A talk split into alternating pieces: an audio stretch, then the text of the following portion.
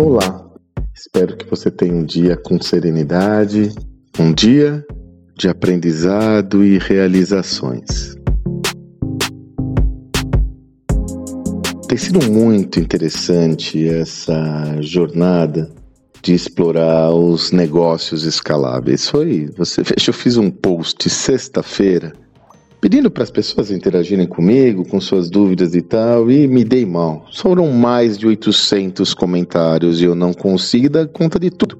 Respondi mais de 350, 400, mas chegou no momento que eu não consegui dar conta de todas as abordagens. Para mim ficou claro duas coisas. Uma primeira coisa, ainda existem muitas dúvidas quanto à escalabilidade de negócio. O segundo, o segundo elemento que foi muito claro para mim é que existem é, um interesse muito grande sobre o tema. Muito grande sobre o tema. Isso é muito bom.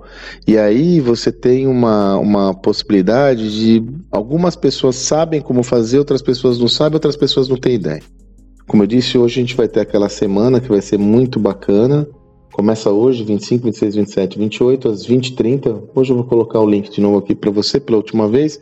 Se quiser acompanhar gratuito, eu e o Salibão vamos explorar muito esse tema. Mas eu queria dar um spoiler aqui, muito interessante, de dois elementos que eu creio que você já pode fazer agora. A escalabilidade, ela tem que ter um processo grande de planejamento. Não é simplesmente vou fazer e boa. Nesse planejamento, eu chamo a atenção de você de duas perspectivas para você olhar na sua estrutura interna. O primeiro, olhe a sua cadeia de valor. Entenda a cadeia de valor, todo o processo de produção que você tem, todo o processo de construção de valor que você tem, desde os fornecedores até a entrega do seu serviço ou produto, até a entrega do seu bem.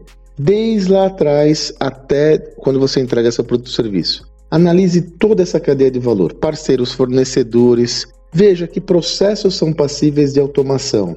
Analise se existem demandas desses parceiros não atendidas. Existem muitas oportunidades de escalabilidade, tanto em automação de processo, quanto em desenvolvimento de novos projetos envolvendo os seus fornecedores da cadeia. Projetos de educação têm surgido com essa lógica, onde eu educo fornecedores da minha cadeia e ganho dinheiro com isso. Projetos de automação Usando a tecnologia com algoritmos, robôs têm surgido dessa lógica, onde eu ganho escala por meio de uma alocação melhor de recursos nessa lógica. Então, primeira tese, analise a cadeia de valor. Segunda tese, analise e mapeie a jornada de compra do seu cliente. Desde a hora que ele pensa no seu produto ou serviço até depois que ele usa, quando ele já está usando o seu produto ou serviço. Também aqui tem surgido muitas oportunidades ao analisar etapas da cadeia de valor que podem passar por uma revisão e onde você pode entregar um, um produto, uma, um processo, um produto ou serviço mais escalável, desenvolver um modelo de negócio mais escalável e assim por diante. Essas duas perspectivas